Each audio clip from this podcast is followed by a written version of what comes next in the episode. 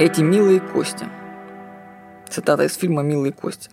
После моей смерти милые кости создали новые связи, иногда едва уловимые, иногда полученные большой ценой, но всегда удивительные. Все это случилось после моей смерти. Я взглянула на мир по-новому и увидела этот мир без себя. Вот как вы думаете, ваши кости обладают сознанием? На одном из тренингов в трансовом танце я ощутил сознание костей. Мои кости, переплетенные в пространстве и времени, танцевали. Этакий танец скелета. Когда мы умрем, наши кости надолго останутся лежать в земле. Им, наверное, там скучно будет без нас, да? Поговорите сейчас со своими костями. Узнайте, может им что-нибудь нужно. Вот кальция, может, например, не хватает. Пока мы живы, мы можем вести такие диалоги со своим телом. В сильно измененных состояниях сознания можно разговаривать с клетками внутри себя.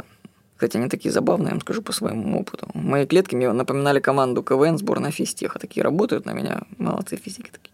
А я живу. Вот, кстати, Анатолий Кашпировский лечит именно за счет общения напрямую с клетками. И вот есть такая книга, даже разговор с клетками. Вы ее найдете. Разговор с клеткой как-то так. Это очень, очень интересно, на самом деле. Каждая часть нашего тела обладает сознанием. Успейте пообщаться с ними при жизни.